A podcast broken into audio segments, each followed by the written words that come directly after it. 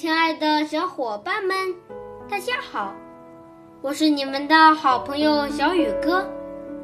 今天我给你们讲的故事是《披着狮皮的驴》。驴发现了一张狮子皮，于是就披在了自己身上。所有的人和动物见了它都吓坏了。大家都把它当成了一头狮子，看见它走过来，纷纷逃之夭夭。驴对自己成功骗过了大家而得意洋洋，它高声嘶叫庆祝成功。狐狸听到叫声，立刻认出了驴，并对他说：“啊哈，朋友，这不是你吗？”如果我没有听到你的声音，我也会害怕。好了，今天的故事就讲到这里，